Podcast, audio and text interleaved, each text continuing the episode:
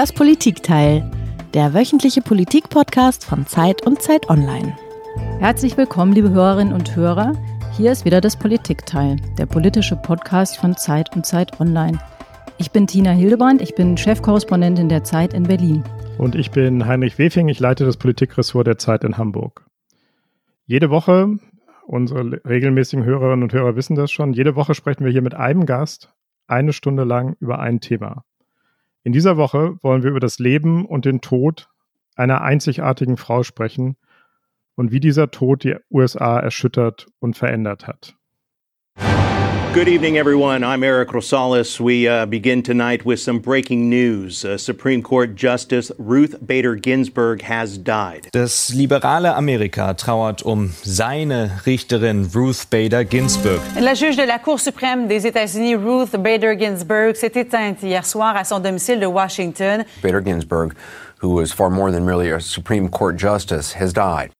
An dem Nachrichtenteppich hat man gehört, dass Ruth Bader Ginsburg weit über die USA hinaus bekannt und berühmt war und dass ihr Tod große Bestürzung ausgelöst hat. Am 18. September ist sie gestorben mit 87 Jahren, nachdem sie 27 Jahre am obersten Gericht der USA, dem Supreme Court, war.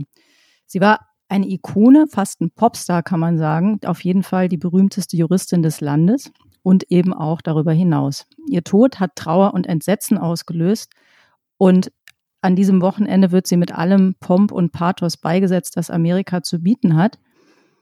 Und man wundert sich ein bisschen, wie sowas sein kann. In Deutschland wäre das nicht vorstellbar, dass der Tod einer Juristin oder überhaupt eine Juristin so viele Gefühle und auch dann solche Trauer auslöst. Und das hat aber natürlich mit der sehr besonderen Situation in den USA zu tun. Und darüber wollen wir sprechen. Darüber wollen wir mit einer ehemaligen Kollegin von uns sprechen, mit Konstanze Stelzmüller die seit Jahren, seit sechs Jahren genau in Washington lebt und arbeitet, die sich sehr, sehr gut auskennt, wie wenige in den deutsch-amerikanischen Beziehungen. Sie hat für den German Marshall Fund gearbeitet, jetzt ist sie bei dem liberalen Think Tank Brookings. Bei Twitter nennst du dich selbst eine Deutschland-Erklärerin, liebe Konstanze. Heute hoffen wir, dass du uns ein wenig diese rätselhaften Vereinigten Staaten erklären kannst. Schön, dass du da bist. Herzlich willkommen bei uns im Podcast. Danke für die Einladung. Ja, Konstanze, du lebst aber nicht nur jetzt wieder seit sechs Jahren in den USA, sondern du hast schon einige Male zuvor da gelebt. Er, erzähl mal kurz, was, wie ist deine spezielle Beziehung zu dem Land? Tja, also mein Vater war als Diplomat im Auswärtigen Dienst hier Anfang der 70er Jahre auf Posten zwischen 1972 und 76. Für mich war das zwischen 10 und 14. Ich bin hier auf die deutsche Schule gegangen, das war eine sehr aufregende Zeit. Äh, der Watergate-Skandal war gerade ausgebrochen, der Vietnamkrieg noch im Gang. Und dann bin ich ein zweites Mal hier gewesen zum Graduiertenstudium, nach dem Jurastudium in Bonn. Ich war drei Jahre in Boston, genauer gesagt in Harvard, zwei Jahre an der Kennedy School, ein Jahr an der Law School, um eine deutsche Dissertation zu schreiben. Also du bist auch Juristin. Genau. Und das wird, glaube ich, für unser Gespräch heute über Ruth Bader Ginsburg ein Riesenvorteil sein. Du hast uns ein Geräusch mitgebracht aus Washington, wo du lebst. Hören wir da mal rein.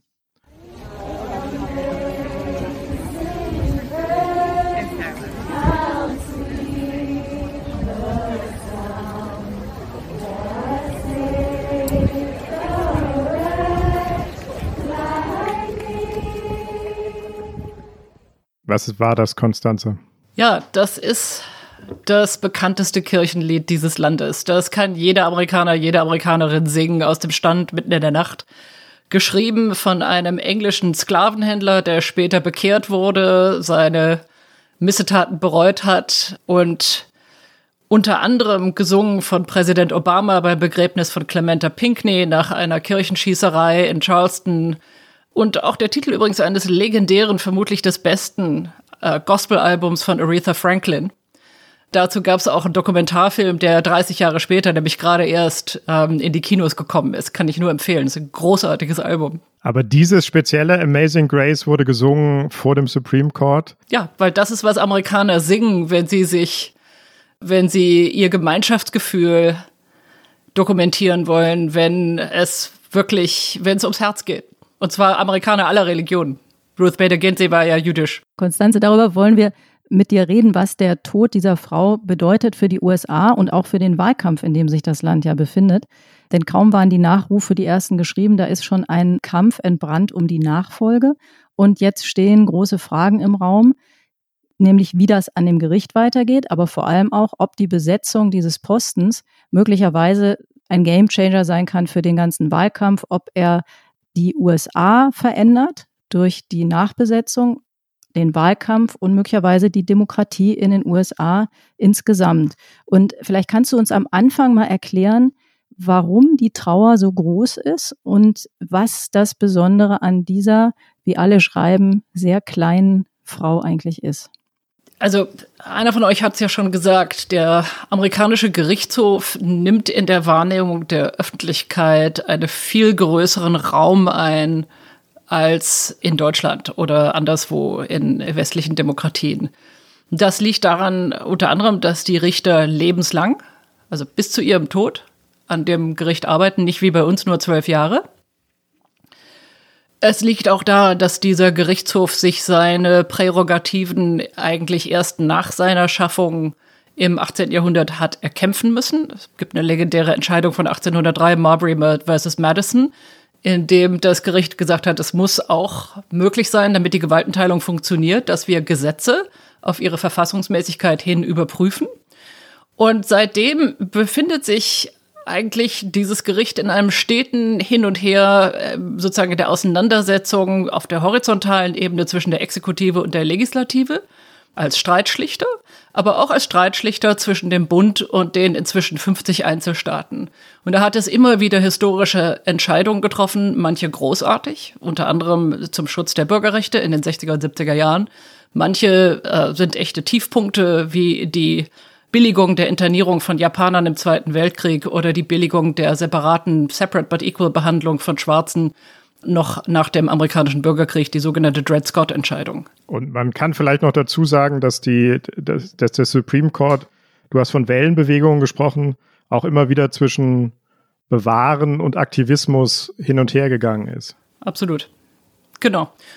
Und äh, es gilt zwar hier formal der Grundsatz der richterlichen Zurückhaltung, des Judicial Self-Restraint, aber in diesem Land hat also dieses Land hat immer ein sehr robustes Verhältnis gehabt zur Politik, auch in, im Recht.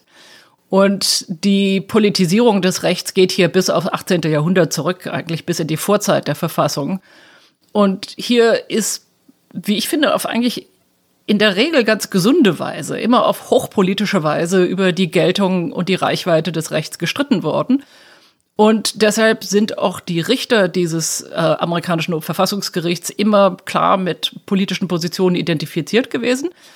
Es hat aber auch immer Überraschungen gegeben. In den letzten 10, 20 Jahren sind konservative Richter benannt worden, die dann sich als erstaunlich moderat erwiesen haben und häufig sich auf die Seite der Liberalen wie Ruth Bader Ginsburg geschlagen haben. Deshalb ist es auch der Regierung Trump jetzt so wichtig, einen ausgewiesenen, echten Konservativen an ihre Stelle zu setzen. Konstanze, lass uns gleich nochmal auf die Bedeutung, die institutionelle kommen. Mich interessiert nochmal ein bisschen die Person, denn Natürlich. die war ja nicht nur Juristin, sondern da war noch ein bisschen mehr und das ist das, was sie jetzt auch zu so einer großen Figur macht. Und ich glaube, du hast sie ja sogar mal selber gesehen, zumindest getroffen. Weiß ich nicht. Erzähl mal.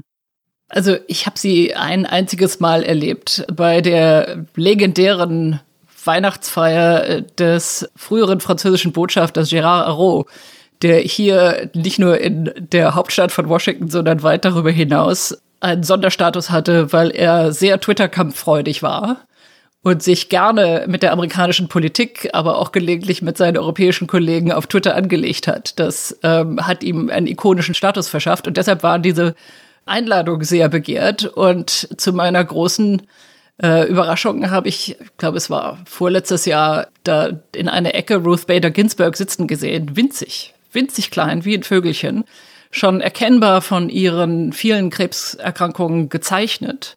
Saß auf einem Sofa, umgeben von Huldigenden und eine, um sie herum bildete sich nicht erst nicht nur eine Traube von Menschen, dann, sondern eine lange Schlange von Leuten, die mit ihr sprechen wollten oder mit ihr Selfies machen wollten oder nur ihr sagen wollten, wie sehr sie sie verehren. Und warum ist das der Fall? Weil sie tatsächlich in einer unglaublichen Beharrlichkeit. Lange bevor sie an das, an, an das oberste Gericht gekommen ist, sich in einer Serie von wegweisenden Gerichtsentscheiden um die Gleichstellung der Frau bemüht hat, in einer Weise, wie keine andere Richterin, kein anderer Richter vor ihr oder, oder neben ihr. Die Unterscheidung nach Geschlecht bedeutet eine Unterstellung von Minderwertigkeit. Der Maßstab Geschlecht stigmatisiert Frauen und verhindert, dass sie sich um besser bezahlte Positionen und Beförderungen bewerben können. Er unterstellt, dass sich alle Frauen nur um Haus und Kinder kümmern sollten. Diese Unterscheidungen haben eine weitreichende Folge. Sie tragen dazu bei, Frauen auf einer Position in unserer Gesellschaft zu halten, die der der Männer untergeordnet ist. Das Interessante, Konstanze, ist ja, das wird auch in den beiden Filmen, die es über sie gibt, deutlich, dass sie am Anfang ihrer Karriere, äh, sie war eine von ganz wenigen, die überhaupt in der Harvard Law School, eine der wenigen Frauen, die da zugelassen wurden. Der Dekan hat sogar gesagt, warum nehmt ihr Frauen den Männern hier Plätze weg? Sie hat am Anfang ihrer Karriere auf die Gleichstellung vor allen Dingen dadurch hingewirkt, dass sie nicht Diskriminierung von Frauen bekämpft hat, sondern sich ganz strategisch Fälle rausgesucht hat, wo Männer benachteiligt wurden und sie ist dagegen vorgegangen und hatte damit Erfolg. Genau, perfide. Aber genau so hat es funktioniert. Dagegen konnten sie sich die Richter nicht wehren. Und sie hatte dabei auch die Unterstützung ihres Ehemannes, die volle Unterstützung ihres Ehemannes. Sie hat ja noch in der Harvard Law School während ihres Studiums als eine von neun Frauen unter Hunderten von Männern im Übrigen ihr erstes Kind bekommen, insgesamt drei. Sie hat danach nur Sekretariatsjobs angeboten bekommen und als sie wieder schwanger wurde, hat sie auch diese Jobs verloren. Und ihr Mann hat sie in dieser Karriere, obwohl er selber äh, anfangs sehr schwer krank war, in jeder Hinsicht unterstützt, äh, hat für sie geworben, hat sich um die Kinder gekümmert, hat gekocht. Sie war nach eigenem Bekenntnis eine fürchterliche Küche, die von ihren Kindern und dem Mann Küchenverbot bekam. Aber Sie hat Maßstäbe gesetzt als beharrliche, zähe, im Auftreten dabei ungeheuer bescheidene, wenn auch sehr humorvolle Feministin. Und als jemand, der über ihre gesamte Karriere hinweg nicht nur schulbildend war, ein Vorbild war für, für Frauen und Männer gleichermaßen, sondern sich auch um ihre vielen, vielen Schüler und Schülerinnen ein ganzes Leben lang gekümmert hat. Auch um die Journalistinnen, mit denen sie tiefe Freundschaften schloss. Einige der bewegendsten Nachrufe jetzt in den letzten Tagen waren von den großen Supreme Court Journalistinnen wie Lina, äh, Nina Totenberg oder Linda Greenhouse, die alle enge Freundschaften mit ihr hatten. Teilweise hat sie dann bei deren Ehen sozusagen die Aufsicht geführt. Hier kann man ja von einem Richter verheiratet werden. Das ist wirklich sehr eindrucksvoll. Ein Bild aus diesen Tagen zeigt auf den Stufen des Supreme Court, wo sie oben aufgebahrt ist, all ihre Law Clerks, also die Assessoren, die bei ihr gearbeitet haben, das sind Hunderte über die Stufen verteilt. Das ist ein sehr, sehr eindrucksvoller Anblick. Und davor gibt es seit Tagen, also auch heute noch und in den nächsten Tagen bis zum Begräbnis am Wochenende, bilden sich lange, lange Schlangen von Menschen, die teilweise aus Pennsylvania oder von weiter weg hierher gekommen sind, die ganze Nacht angestanden haben und Reportern ins Mikrofon sagen, ich bin hier, weil diese Frau mich in meinem ganzen Leben motiviert hat, mehr aus mir zu machen und ich möchte mich persönlich von ihr verabschieden. Das ist unglaublich beeindruckend. Ich glaube, das Besondere, das hat man auch an dem Ton gehört, den wir dazwischen gehört haben, ist ja diese äh, Beharrlichkeit, aber auch diese Ruhe und diese totale Abwesenheit von Aggression darin. Sie hat mal gesagt, das hat ihre Mutter ihr beigebracht, dass man ruhig bleiben soll, nicht wütend werden soll, den Gegner nicht beschimpfen. Nominiert wurde sie 1993, damals noch von Präsident Bill Clinton, und sie wurde dann mit 96 gegen drei Stimmen im Senat bestätigt. I am proud to nominate this path-breaking attorney, advocate, and judge to be the 107th Justice to the United States Supreme Court. Wir haben hier nochmal Clinton gehört, der begründet, wie er mit ihr gesprochen hat, der ihre Art lobt und äh, begründet, warum er sie nominiert hat. Und diese Art, die scheint ja sehr besonders gewesen zu sein. Man hat das auch in dem Ton, finde ich, von ihr selbst vorhin so ein bisschen gehört. Das war äh, nämlich sehr entschieden, aber auch sehr unaggressiv. Und ist das der Grund, Konstanze, dass sie damals auch mit so großer Mehrheit bestätigt wurde? Oder liegt es vielleicht auch daran, dass das einfach ganz andere Zeiten waren, in denen man sich noch viel mehr und eher mit großer Mehrheit auf Dinge einigen konnte und auch auf Personen. Ich denke, es war beides. Die Zeiten waren damals nicht ganz so polarisiert, obwohl sich das dann mit dem Lewinsky-Skandal sehr schnell geändert hat. Aber auch sicher die Persönlichkeit von Ruth Bader Ginsburg, dieses, diese Bereitschaft, auf alle Seiten zuzugehen, die absolute radikale Sachlichkeit ihres Auftretens, die Stringenz ihrer Argumentation, die Tatsache, dass sie ihr Fach beherrscht hat vom A bis Z, dass sie immer die besseren Argumente hatte und dass sie eben sehr, sehr geschickt argumentiert hat und dabei immer nicht sozusagen aggressiv, sondern inklusiv, immer eigentlich entlang der Linie, die Befreiung der Frau, die Emanzipation der Frau ist eine Emanzipation auch der Männer und eine Emanzipation der ganzen Gesellschaft. Dieses Argument hat einfach überzeugt. Diese Strategie hat überzeugt und das hat ihr diese unglaubliche Wirkungsmacht gegeben. Konstanze, ich würde dich gerne noch eine Sache fragen, vielleicht auch ein bisschen persönlicher. Du hast ja erwähnt, du warst auch an der Harvard Law School ein paar Jahre und wir haben eben darüber gesprochen, wie ja im Grunde frauenfeindlich Harvard war, als Ruth Bader Ginsburg da begonnen hat zu studieren. Wie war die Atmosphäre, als du da warst? Gab es da noch Restbestände? War das immer noch eine sehr konservative Uni oder hatte sich das total geändert? Wie waren deine Erfahrungen dort? Also, wie schon gesagt, ich war zwei Jahre lang in der Kennedy School, die Leute ausbildet zum, zum öffentlichen Dienst, ob äh, im Staat oder in Nichtregierungsorganisationen. Und ein Jahr an der Law School. Man konnte allerdings auch immer Kurse an der Law School belegen und ich habe das die ganzen drei Jahre lang gemacht und habe bei einigen wirklich großen Juristen gehört, unter anderem deshalb, weil ich eine Doktorarbeit, eine deutsche, über amerikanisches Verfassungsrecht schreiben wollte. Also äh, die Frauenfeindlichkeit an der Law School, das war verflogen. Ähm, aber dafür gab es einige sehr entschiedene politische Lager. Es gab ein radikal linkes Lager, bei dem ich gelegentlich das Gefühl hatte, ich erlebe Mai 68 nochmal zeitversetzt in Amerika. Das war durchaus amüsant. Und dann gab es ein erzkonservatives, ähm, damals kam gerade diese Bewegung der Originalists auf, der Leute also einer juristischen Fachrichtung, die sagte, nur, nur der Text und nur die Auslegung zählt, die äh, zum Zeitpunkt der Entstehung des Textes, also auch zum Zeitpunkt der amerikanischen Verfassung, galt, die zählt für uns und alles. Also vor 200 Jahren. Ja, genau, genau, absolut.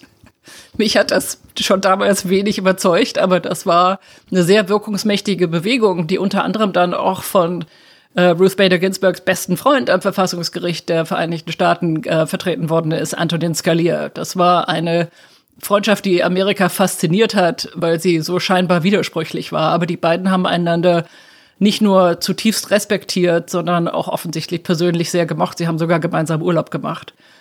Also ich fand, ich fand Harvard ehrlich gesagt äh, für mich als Frau, als junge Frau, ich war 24, als ich dorthin kam, ich habe das als eine Befreiung empfunden.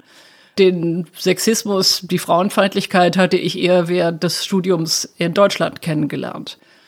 Dieses andauernd gesagt bekommen, dass man das und das und das nicht kann ähm, und dass man eigentlich nicht dazugehört, gab auch kaum Frauen in den großen Rechtsanwaltskanzleien auf der Partnerebene schon gar nicht.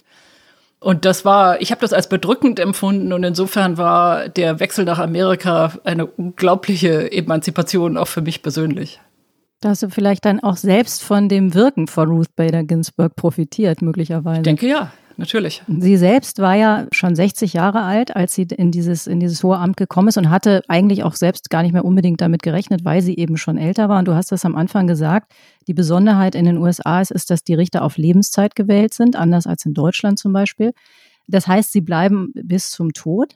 Und es ist viel kritisiert worden, dass sie damals, Ruth Bader Ginsburg, nicht unter Obama zurückgetreten ist als eine Neuwahl einer liberalen Nachfolgerin möglich gewesen wäre. Du hast das am Anfang auch beschrieben, dass der Präsident dann immer das Recht hat, da einen Nachfolger vorzuschlagen. Was würdest du sagen, war das tatsächlich ein Fehler? Also ich würde dazu ganz trocken bemerken, dass das nach meiner Erinnerung nur ihr und nur einer Frau angetragen worden ist. Ich glaube, dabei belasse ich es einfach mal. Schon mal vorzeitig okay. abzutreten. Mhm. Dann springen wir jetzt in den Moment, als die Nachricht kommt, dass sie gestorben ist. She led an amazing life. What else can you say? She was an amazing woman. Whether you agreed or not, she was an amazing woman who led an amazing life. I'm actually saddened to hear that. I am saddened to hear that. Das war die allererste Reaktion von Donald Trump auf die Nachricht, die ihm von Reportern zugeflüstert wurde, dass Ruth Bader Ginsburg gestorben sei. Selbst er also hat sehr deutlich Bewunderung zum Ausdruck gebracht. Aber das hat ihn nicht daran gehindert, innerhalb von ganz kurzer Zeit in den Kampfmodus zu gehen. No, it says the president is supposed to fill the seat, right? And that's what we're going to do. We're going to fill the seat. Noch einmal ganz kurz, Konstanze, wie werden Supreme Court Richter berufen? Wie ist das Verfahren? Ganz kurz, ganz unjuristisch. Ja, sie werden vom Präsidenten nominiert dann gibt es normalerweise ein sehr umständliches Prüfungsverfahren ihres Hintergrundes, ihrer Urteile und es gibt dann eine Abstimmung im Senat über, äh, über den Richter und damit wird der Richter benannt. Mhm. Heinrich, sehr nett, dass du gesagt hast, unjuristisch, weil das haben wir noch gar nicht erwähnt. Du bist ja selber auch Jurist. Danke für die Rücksichtnahme auf uns Nicht-Juristen hier im Podcast und unsere Hörer, wo vielleicht und Hörerinnen, von denen vielleicht auch einige Nicht-Juristen sind. Das heißt also, das, was Trump jetzt vorhat, eine Nachfolgerin oder einen Nachfolger zu benennen und dann den Senat darüber abstimmen zu lassen, auch in sehr kurzer Zeit, sehr kurz vor der amerikanischen Präsidentschaftswahl, ist also formal total in Ordnung. Er hat das Recht, jemanden vorzuschlagen und er hat die Mehrheit im Senat. Trotzdem gibt es heftige Proteste dagegen. Warum? Ja, also wie schon gesagt, formal ist das richtig. Die sozusagen Kultur der gegenseitigen Rücksichtnahme, insbesondere im Wahlkampf, hat hier eigentlich in der Vergangenheit immer diktiert, dass man so kurz vor einer Wahl eine so wesentliche Entscheidung für die Zukunft der Institutionen hinausschiebt auf die Zeit nach der Wahl.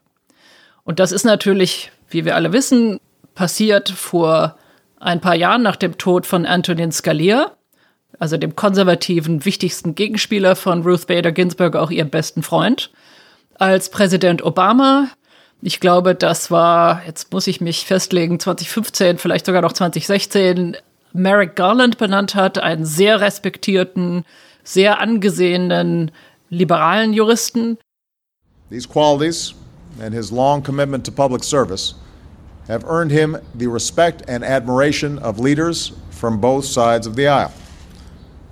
He will ultimately bring that same character to bear on the Supreme Court, an institution in which he is uniquely prepared to serve immediately. Today, I am nominating Chief Judge Merrick Brian Garland to join the Supreme Court. Was ist dann passiert, Konstanze? Die Republikaner im Senat, die damals in der Minderheit waren, haben sich strikt geweigert und haben gesagt, das ist äh, viel zu früh vor der Wahl.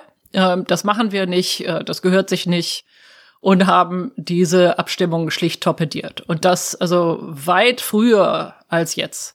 Wir sind jetzt exakt 40 Tage vor der Wahl. Danach gibt es ein, die sogenannte Lame Duck Period zwischen dem Wahltag am 3. November und der Inauguration, meistens um den 17. Januar rum. Aber der Anführer der Republikaner im Senat, der Mehrheitsführer Mitch McConnell, ähm, hat genauso wie der Präsident klargemacht, dass er das jetzt durchziehen wird.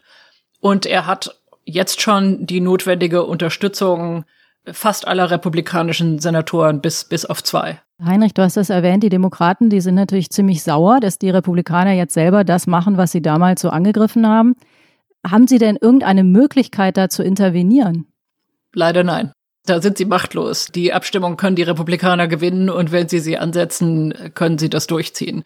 Die Frage stellt sich eher für die Republikaner, was für eine politische Be äh, Reaktion sie dabei bewirken. Und zwar nicht etwa bei ihren demokratischen Gegenspielern im Senat, sondern in diesen entscheidenden letzten sechs Wochen des Wahlkampfs, wo es in diversen Staaten, die für Trump wahlentscheidend sein können, spitz auf Knopf steht, wo der Abstand zwischen ihm und Biden relativ gering ist in beide Richtungen. Und die Frage für die Republikaner ist, was mobilisiert die eigenen Leute mehr, was mobilisiert den Gegner mehr? Das ist für sie entscheidend. Hast du da schon ein Gefühl, in welche Richtung das geht? Also es gibt einen wesentlichen Unterschied zwischen dieser Wahl und der vorangegangenen 2016. 2016 waren bis kurz vor dem Wahltag ein Drittel der Wähler unentschieden, laut den Umfragen. Jetzt ist das offensichtlich völlig anders. Präsident Trump hat seit vier Jahren eine betonharte Mehrheit von rund 42 Prozent. Und die hat sich äh, auch, also durch die gesamten Skandale, seine unfassbaren Äußerungen auf Twitter, in Rallyes und anderswo, ähm, seine Anschläge auf das Recht, auf die Demokratie, ähm, auf die, auf den internationalen Frieden nicht verändert. Umgekehrt ist aber auch so, dass viele, viele demokratische Wähler, die 2016 offensichtlich zu Hause geblieben sind, weil ihnen Hillary Clinton unsympathisch war, jetzt mobilisiert sind wie noch nie. Es gibt in vielen Staaten die Möglichkeit, jetzt vorab zu wählen. Und offensichtlich, ähm, ich sehe das auch aus meinem Bekanntenkreis, aus ihren Facebook-Seiten, die, die, es, es bilden sich jetzt schon Schlangen vor den Wahllokalen von Leuten, die jetzt schon persönlich ihre Wahlscheine abgeben wollen.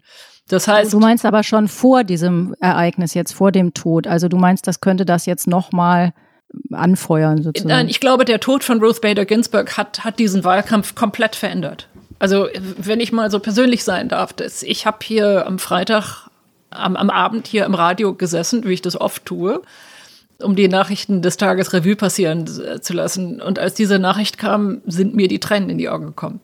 ist wirklich, wirklich so. Also, ich glaube, man ist hier ohnehin in diesen Tagen etwas näher am Wasser gebaut. Also, mir geht das, mir geht das schon länger so weil so viel von diesen Umständen hier so also schockierend ist und beunruhigend. Aber da ist jedem von jedem politisch Denkenden in Amerika ist sofort klar geworden, dass sich dieser Wahlkampf in diesem Augenblick entscheidend verändert hat und möglicherweise zugunsten von von Trump. Und zwar deshalb, weil der Wahlkampf bisher ausschließlich ein Referendum über seine Amtszeit war. Und jetzt ist es Jetzt ist es zu einem Kulturkampf geworden zwischen dem konservativen und dem linken Lager in diesem Land, die einander so unversöhnlich und so hart und aggressiv gegenüberstehen, wie ich das in meinen Jahren in Amerika noch nicht erlebt habe. Und ich habe schon einiges erlebt. Und das, das wird jetzt, das, das verdeutlicht jetzt sich in den sprunghaft angestiegenen Schlangen ähm, vor den Wahllokalen unter anderem, aber auch in der angestiegenen in den, in den Protesten in den Städten, äh, die teilweise auch gewaltsam sind und, und mit, mit Todesfolge. Wie wir letzte Nacht gesehen haben. Konstanze, kannst du vielleicht nochmal zu erklären versuchen, was genau die Veränderung ist durch den Tod von Ruth Bader Ginsburg? Ist es ein zusätzlicher Mobilisierungseffekt oder sind auch neue Themen ins Spiel gekommen? Zum Beispiel das Thema Abtreibung. Beides. Also nochmal, wir haben vor dem Tod von Ruth Bader Ginsburg hat sich dieses Land eigentlich schon in einem Ausnahmezustand befunden. Wir haben hier eine historische politische Polarisierung. Wir haben eine, eine Wirtschaftskrise von in diesem Jahrhundert nicht dagewesenen Ausmaß. Wir haben eine soziale Krise, die sich um das Thema Rassismus und Ungleichbehandlung von Minderheiten, insbesondere der schwarzen Minderheit, aber auch von Latinos und anderen dreht. Wir haben eine Klimakatastrophe an der Westküste und wir haben nach Meinung vieler eine waschechte Verfassungskrise, weil der Präsident und seine Regierung wie keine amerikanische Regierung in Menschengedenken die Grundprinzipien der amerikanischen Verfassung täglich in Frage stellt. Durch seine Äußerungen und durch sein Verhalten. Und das war immer überlagert durch einen Kulturkampf, das jedenfalls gab es also Teile der Regierung von Trump. Und auch Trump selber hat das immer wieder befördert, die die Auseinandersetzung zwischen den Konservativen und den linken Republikanern und Demokraten als einen Kulturkampf zwischen den Mächten von Licht und Dunkel, von Gut und Böse versucht haben darzustellen. Oder von Anhängern des Christentums und den Anhängern satanischer Mächte. Das war aber immer eher sozusagen so eine, so eine Grundierung, die, die dabei mitklang. Und durch den Tod von Ruth Bader Ginsburg tritt dieses Motiv stärker in den Vordergrund, weil unter anderem im November zwei wichtige Themen am Supreme Court auf der zu behandelnden Liste von Fälle stehen. Das ist einmal der Affordable Care Act, also auch bekannt als Obamacare, die Frage, inwieweit Amerikaner ein Recht auf staatlich geförderte Versicherungen haben sollten. Und noch wichtiger, das Recht auf Abtreibung. Begründet in dem berühmten Fall Roe v. Wade steht ebenfalls auf der Liste. Und die Befürchtung vieler äh, Demokraten, aber ich glaube auch vieler, vieler liberaler Republikaner, ist, dass ein Verfassungsgericht mit einer eindeutigen konservativen Mehrheit von 6 zu 3 dieses Abtreibungsrecht endgültig kippen könnte. Und es sieht ja so aus, als würde Trump jetzt Kandidaten nominieren wollen. Wir zeichnen diesen Podcast auf, bevor wir wissen, wer der Kandidat sein wird. Aber ähm, es sieht so aus, als wollte Trump auch explizite Abtreibungsgegner nominieren. Vielfältig wird Amy Coney Barrett, eine Berufungsrichterin, die Trump auch schon ernannt hat, als Favoritin genannt. Die ist Katholikin, die ist siebenfache Mutter und glühende Gegnerin der Abtreibung. Außerdem 48 Jahre alt. Damit wäre sie die, die jüngste Richterin, die je nominiert wurde und wenn sie es wird, die jüngste Richterin, die je angetreten ist. Trump hat gestern noch mal gesagt, dass er insgesamt fünf Frauen nominieren will.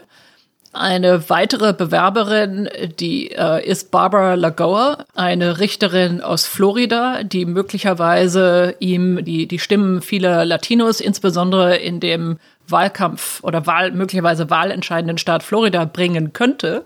Aber in der Tat sagen die meisten Komment Kommentatoren, dass Amy Coney Barrett die Kandidatin sein wird, der der Vorzug gegeben wird. Und sie ist in der Tat äh, sehr klar in, ihrer, in ihren Meinungsäußerungen gewesen. Und offensichtlich ist, ist, der republikanische, ist die republikanische Mehrheit im Senat gewillt, das so schnell wie möglich durchzuziehen. Das wäre in der Tat sehr, sehr ungewöhnlich, weil normalerweise viele Wochen und Monate lang der Hintergrund und die Urteile der Kandidaten geprüft werden und auch äh, es ist und es auch dann Hearings gibt, also Anhörungen im Senat, bei der die auch die die Gegenseite, also die Demokraten dann das Recht haben, die Kandidaten zu befragen. Wir erinnern uns an die extrem strittigen ähm, Befragungen von Brett Kavanaugh, die hier wochenlang Gegenstand ähm, also der gebannten öffentlichen Aufmerksamkeit waren. Mir scheint das eine gewisse Tragik zu sein, dass am Ende des langen Lebens von Ruth Bader Ginsburg, die gestritten hat für die Gleichberechtigung der Frau, wie vielleicht keine andere Frau in der amerikanischen Gegenwart, plötzlich wieder fundamentale Fragen wie die Abtreibung ins Zentrum der politischen Debatte rücken. Kannst du vielleicht nochmal erklären, was die Abtreibungsdebatte für den amerikanischen Diskurs bedeutet und wie fragil der Konsens über Abtreibung ist, wenn es überhaupt einen Konsens gibt. Ja, gerne. Also ich glaube, hier muss man verstehen, dass auf beiden Seiten eine völlig unterschiedliche Wahrnehmung des eigentlichen Themas herrscht. Auf konservativer Seite geht es entschieden und unter Ausschluss aller anderen Kriterien um den Schutz ungeborenen Lebens, radikal und von Anfang an. Und auf liberaler Seite geht es um die Selbstbestimmung, das Selbstbestimmungsrecht der Frau in der Gesellschaft. Das Recht, über, über ihren eigenen Körper zu bestimmen, das Recht auf Autonomie in einer Gesellschaft, die doch immer wieder trotz der errungenen Rechte, ja auch durch Ruth Bader Ginsburg erstrittenen Rechte, immer wieder versucht, Frauen und Minderheiten Freiheiten und Möglichkeiten zu beschneiden zur Selbstverwirklichung. Das ist die Wahrnehmung.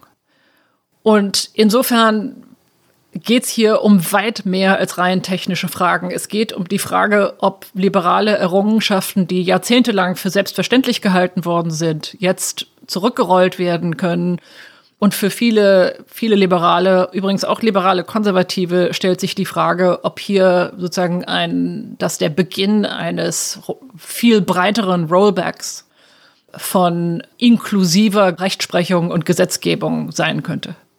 Was würde es denn bedeuten, Konstanze, wenn das so passiert? Diese Richter werden nominiert, die treffen ihre konservativen Entscheidungen und dann wird aber Trump nicht gewählt und man hat wieder eine demokratische Regierung. Was würde das heißen für den weiteren Fortgang? Wie wäre die Situation dann? Naja, es kommt drauf an, wie weit, wie weit der Wahlvorgang gerät. Wenn es den in, auf irgendeine Weise gelingen sollte, die Entscheidung über, über die, die Nachfolgerin von Ruth Bader Ginsburg, und das, also so viel ist schon klar, es werden nur Frauen nominiert, also wird es eine Nachfolgerin sein. Äh, wenn es gelingt, die hinauszuzögern, dann kann das schwierig werden. Aber ich glaube, wie schon gesagt, die Republikaner haben die Mehrheit im Senat. Und für sie stellt sich nur die Frage, Machen wir das vor dem Wahltag oder machen wir es vor der Inauguration des Präsidenten?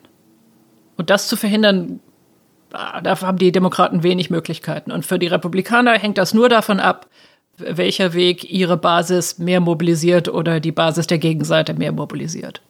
Hm. Ich meinte eher, wenn man davon ausgeht, dass das so passiert, ja. dass das durchgezogen wird und dann gibt es aber eine Präsidentschaftswahl, bei der nicht Trump gewinnt sondern der demokratische Bewerber Biden, dann hätte man ja eine ganz möglicherweise also in, in Richtung Verschärfung gehendes Gericht, das einen großen Einfluss hat. Du hast das ja sehr eindrucksvoll geschildert. Und aber eine, eine andere Regierung. Wie würde sich das auswirken auf die politische Kultur in den USA? Ja, man hätte dann eine sehr eindeutige konservative Mehrheit im Supreme Court. Und ich könnte mir vorstellen, Oberste Verfassungsgerichte sind ja überall die letzte Entscheidungsinstanz. Das heißt, viele Kläger legen es darauf an, Fälle bis zu diesem Gericht zu treiben, damit es eine letztinstanzliche, nicht mehr aufzuhebende Entscheidung gibt. Ich könnte mir vorstellen, dass dann es eine umgekehrte Bewegung gibt. Mit anderen Worten, dass, dass man versucht, insbesondere von liberaler Seite, Fälle überhaupt nicht mehr vor den Supreme Court zu bringen, um dem Supreme Court die Entscheidungsmöglichkeit zu entziehen. Das heißt, das könnte, das könnte eine Spaltung in der Rechtskultur dieses Landes zwischen den Staaten und Bundesgerichten auf der einen Seite und dem Verfassungsgericht auf der anderen Seite produzieren. Wir sehen das derzeit auf anderen Ebenen. Es gibt hier eine ähm, in dem Widerstreit zwischen Bund und Staaten ein, ein Begriff, die, die sogenannte States Rights Bewegung, mit der nach dem amerikanischen Bürgerkrieg in der zweiten Hälfte des äh, 19. Jahrhunderts die Staaten versucht haben, eine liberalere Gesetzgebung des Bundes, äh, insbesondere bei Themen wie Sklaverei, zu verhindern und momentan erleben wir das Umgekehrte, dass Staaten wie Kalifornien, aber auch andere versuchen, eine liberalere Gesetzgebung zu Klimathemen, zu Wirtschaftsthemen, zu sozialen Themen gegen den Bund durchzudrücken. Und ich kann mir das auch bei den Staatengerichten und bei einigen der liberal besetzten Bundesgerichte durchaus vorstellen. Also es ist eine weitere, also eine rechtspolitische Zersplitterung dieses Landes. Wir sind jetzt schon sehr im Bereich des Spekulativen, äh, aber das macht ja auch Spaß. Eine Frage, auch eine spekulative Frage müssen wir aber, glaube ich, noch stellen. Es gibt ja viele Beobachter, die sagen, dass möglicherweise auch der Ausgang der Präsidentschaftswahl am 3. November gar nicht eindeutig wird, sondern möglicherweise sehr umstritten wird. Und dass es immerhin denkbar ist, dass am Ende der Supreme Court den Ausgang der Präsidentschaftswahl prägen wird. Wie das im Jahr 2000 im Wahlkampf zwischen Al Gore und äh, George W. Bush schon einmal der Fall war. Ist das nicht auch ein Anreiz für die Republikaner, ganz schnell jemanden zu nominieren, der dann möglicherweise oder eine Frau zu nominieren, die dann möglicherweise ihnen nicht nur im Kulturkampf um die Abtreibung hilft, sondern möglicherweise auch dabei hilft, Donald Trump im Amt zu halten? Absolut, das ist ein wirklich wichtiger Punkt. Und wenn ich nochmal auf das Persönliche rekurrieren darf, im Jahr 2000 war ich noch im Politikressort der Zeit. Und ich habe, glaube ich, mehrere Nächte damals äh, in der Redaktion verbracht, weil wir Sonderausgaben gemacht haben. Ähm, daran habe ich ausgesprochen unerfreuliche Erinnerungen. Das war äh, nicht nur in Amerika, sondern auch bei uns das totale Chaos. Ähm, das kommt möglicherweise wieder auf uns zu, Konstanze. in der Tat, aber diesmal ohne mich. Wobei wir das dann hier erleben. Und ich glaube, das, was hier möglich ist, ähm, die Ereignisse von 2000 wirklich in den Schatten stellen könnte. Und gestern hat das Magazin The Atlantic, das hier zu einem wirklichen Hort der äh, Politikberichterstattung geworden ist, einen Aufsatz vorveröffentlicht von Barton Gellman ähm, aus der Novemberausgabe über die möglichen Komplikationen und Verwirrung, die eine solche Situation mit sich bringen könnte, in der er auch darlegt, was republikanische Strategen in den Staaten bereits jetzt schon planen, um ein klares Wahlergebnis zu unterminieren, den Wahlausgang in Frage zu stellen, die Ermittlung des Ergebnisses zu verzögern. Das ist atemberaubend. Und ich glaube, da gibt es tatsächlich, Entschuldigung, ich, ich sage noch mal eines dazu. Wir erinnern uns vielleicht an die sogenannten Primaries in Iowa, also die Vorwahlen in Iowa, bei der die Kandidaten bestimmt werden.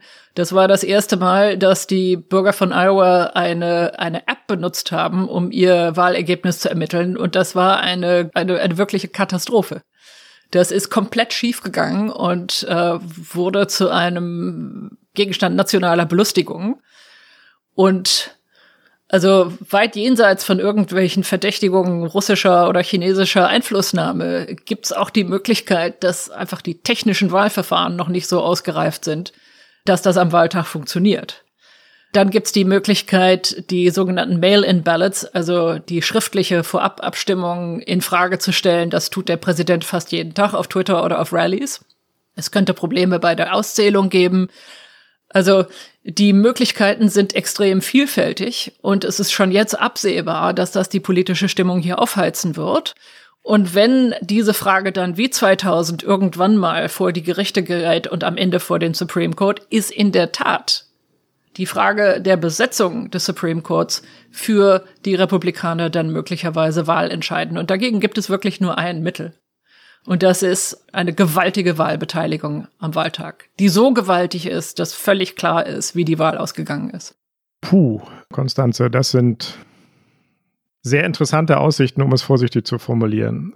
Um uns jetzt mal ganz kurz eine innere Entspannung zu ermöglichen, kommen wir jetzt zu unserer Kategorie Flop 5, fünf Sätze, die du nicht mehr über die Vereinigten Staaten hören magst.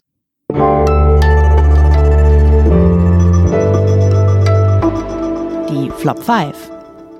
Was wäre der erste Satz? Also wenn ich ehrlich bin, gibt's ganz viele, aber eigentlich ist es immer wieder dasselbe Thema. Und das Thema ist, also das sind Sätze, die anfangen mit Amerika ist und die dann das Wort Katastrophe gebrochen, nicht mehr zu retten äh, und so weiter enthalten. Das glaube ich wirklich nicht. Ich glaube, dieses Land befindet sich in der Tat in einer historischen Verfassungskrise, aber ich glaube auch, dass die Institutionen dieses Landes sich geharnischt wehren gerade gegen die Vereinnahmung. Und ich glaube vor allen Dingen, dass die amerikanische Zivilgesellschaft bemerkenswert widerstandsfähig ist. Also mich hat maßlos beeindruckt im Juni, wie gefühlt das, das ganze Land auf die Straße gegangen ist nach der Ermordung von George Floyd durch einen weißen Polizisten. Und zwar auch in den weißen Suburbs von Texas, auch auf dem Land. Als dieser Polizist einen Schwarzen ermordet hat, ungerührt in eine Handykamera blickend, hat sich Amerika im Spiegel gesehen und hat gesagt, this is not who we are. Das wollen wir nicht sein. Und ich glaube am Ende, dass diese Widerstandskraft sich hier doch durchsetzen wird. Und das sehe ich auch an meinen Freunden hier und an meinen Kollegen in meinem Bekanntenkreis. Auch die politischen Eliten dieses Landes haben eine Häutung durchgemacht, die wahnsinnig schmerzhaft gewesen ist. Ein, ein Prozess, der der Selbstreflexion, der, der Einsicht, der, glaube ich, Folgen tragen wird.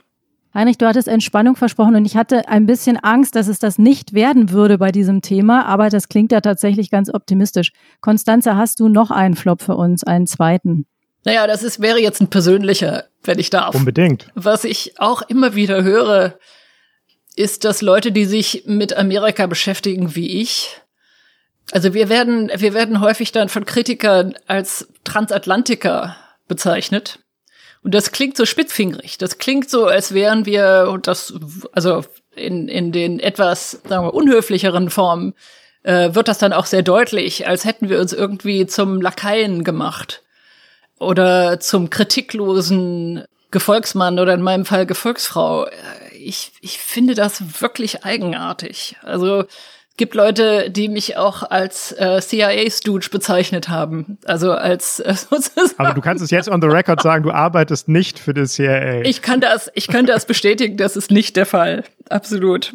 Und solche Kritik finde ich faszinierend, auch ein bisschen peinlich, weil sie letztlich auch immer etwas über die innere Verfasstheit der Leute sagen, die sie, die sie vorbringen. Auch einer meiner, meiner Lieblingsklassiker ist, sind Sie ein Mitglied der Atlantikbrücke?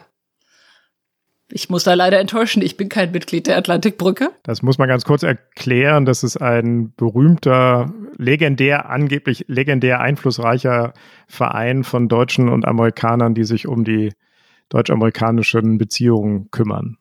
Es gibt auch gelegentlich Zeitredakteure, glaube ich, die da Mitglied sind, aber nicht nur. Aber du nicht. Soll es gegeben haben, ja, genau. Aber ich bin da gelegentlich eingeladen äh, gewesen, aber, aber nie Mitglied geworden. Und ich kann nur sagen, der Einfluss von dieser und anderen Institutionen wird total überschätzt. Und immer das mit Verschwörungstheorien verbunden, die ich beunruhigend finde, weil ich finde, dass sie Dinge über die deutsche politische Kultur sagen, die ich besorgniserregend finde. Ich glaube, dass nach wie vor Amerika für uns ein wichtiger Verbündeter ist, an dem wir viel zu kritisieren haben. Die Trump-Regierung hat sich alle möglichen Dinge gegenüber Europa und auch gegenüber Deutschland zu Schulden kommen lassen. Aber man muss, glaube ich, nach wie vor unterscheiden zwischen diesem Land und seinen Bürgern auf der einen Seite und zwischen dieser Regierung.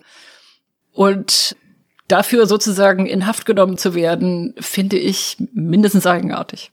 Tina, war das jetzt entspannt genug oder wollen wir es nochmal versuchen mit einem? Mit einem dritten Flop meinst du? Ja, Konstanze, ja, mit dem dritten Flop. Es tut mir leid, ich habe keine Flops mehr für euch. Alles gut. Man muss dazu sagen, dass es bei Konstanze ganz früh am Morgen ist und wir wahnsinnig dankbar sind, dass sie extrem früh aufgestanden ist wegen der Zeitverschiebung, um mit uns den Podcast aufzuzeichnen. Danke dafür, danke, dass du unser Gast warst, liebe Konstanze. Ähm, ganz toll, vielen Dank. Es war mir eine Freude. Danke auch von mir. Eine Frage hätte ich aber doch noch dann, wenn wir keine fünf Flops machen, habe ich noch mal eine Nachfrage zu dem einen. Wie würdest du denn gerne genannt werden, wenn nicht Transatlantikerin? Was wäre ein guter Begriff? Also ich bin Außen- und Sicherheitspolitik-Expertin. Ich lebe in einem Land, das ich sehr schätze, auch wenn es mich unglücklich macht, aber dessen Geschichte, auch dessen Rechtsgeschichte dessen Gegenwart ähm, vielerlei großartige Elemente hat, die auch, glaube ich, weiterhin für uns Vorbilder sein können. Das aber auch momentan viel, viel Abschreckendes bietet. Aber wenn ich das mal sagen darf, ich sitze hier seit sechs Jahren in Washington und schaue mir an, was in Deutschland und Europa politisch passiert. Mit Orban, mit der Peace in Polen und mit der AfD in Deutschland und den Querdenker-Demos und sage mir, das ist nicht so anders. Auch bei uns gibt es in Europa und in Deutschland Kulturkampf. Und ich muss auch sagen, bei unserer Geschichte finde ich es erst recht erschütternd, dass ein Phänomen wie die AfD oder die Querdenker-Demos überhaupt so viel Land gewinnen können. Das treibt mich hier als Deutsche mindestens genauso um wie das, was ich hier in Amerika erlebe. Und ich glaube, man sollte sich immer die Frage stellen, ob das, was wir hier beobachten können, nicht möglicherweise etwas ist, woraus wir auch für Deutschland lernen können. Und das heißt letztlich, Demokratien reparieren sich nicht selbst. Demokratien bewahren sich nicht selbst. Man muss sie als Bürger immer wieder schützen und verteidigen. Ja, Konstanze, danke. Das, was du beschrieben hast, das treibt uns auch alles um. Das ist teilweise ein anderes Thema. Mit unserem Thema heute haben wir, glaube ich, einen sehr großen und guten Bogen gefunden. Das war das Politikteil, der politische Podcast von Zeit und Zeit Online. Und wenn Sie uns schreiben wollen, liebe Hörerinnen und Hörer, wenn Sie uns Fragen stellen wollen, uns anregen und kritisieren wollen, was Sie ja auch schon fleißig machen, wir ähm, finden das toll. Und gerne auch, wenn Sie uns loben wollen, natürlich, dann haben wir eine Mailadresse und die lautet daspolitikteil.zeit.de. Das ist jetzt auch der Moment, wo wir Danke sagen. Wir haben uns schon, aber machen es auch nochmal. Wir haben uns schon bedankt bei Konstanze. Nochmal danke an dich, liebe Konstanze. Wir bedanken uns bei Felix von den Pool Artists, unseren fabelhaften Producern. Wir bedanken uns bei Lena von Holt, die wie immer uns bei der Recherche und den Tönen unterstützt hat, bei Pia Rauschenberger, unserer Podcast-Patin von Zeit Online, die selbst auch regelmäßig im Podcast bei Zeit Online zu hören ist. Und wenn Sie mögen, hören Sie am kommenden Freitag hier wieder Eliana Grabitz und Marc Brost und uns, Tina Hildebrand und mich, Heinrich Wefing, wieder in zwei Wochen. Und bis dahin gibt es in der großen Zeit Podcast Welt ganz viele tolle andere Produkte. Mir hat es ja im Moment besonders angetan, der Feuilleton-Podcast, die sogenannte Gegenwart. Und über das einzigartige Zeitverbrechen muss man fast gar nicht mehr sprechen. Aber wir müssen noch über eins sprechen, Tina, nämlich. Ja, wenn Sie uns nämlich nicht nur hören, sondern auch trinken wollen, dann können Sie sogar das machen. Es gibt nämlich die Politikteiltasse, die man über den Fanshop auf der Online-Seite von der Zeit bekommen kann. Und du bekommst die auch nach Washington, Konstanze, und ähm, kannst du dir im Winter einen schönen Tee oder Kaffee machen und ab und zu mal an uns denken. Mach's gut, Konstanze. Danke, Konstanze. Danke euch allen. Danke Ihnen, liebe Hörerinnen und Hörer, fürs Zuhören.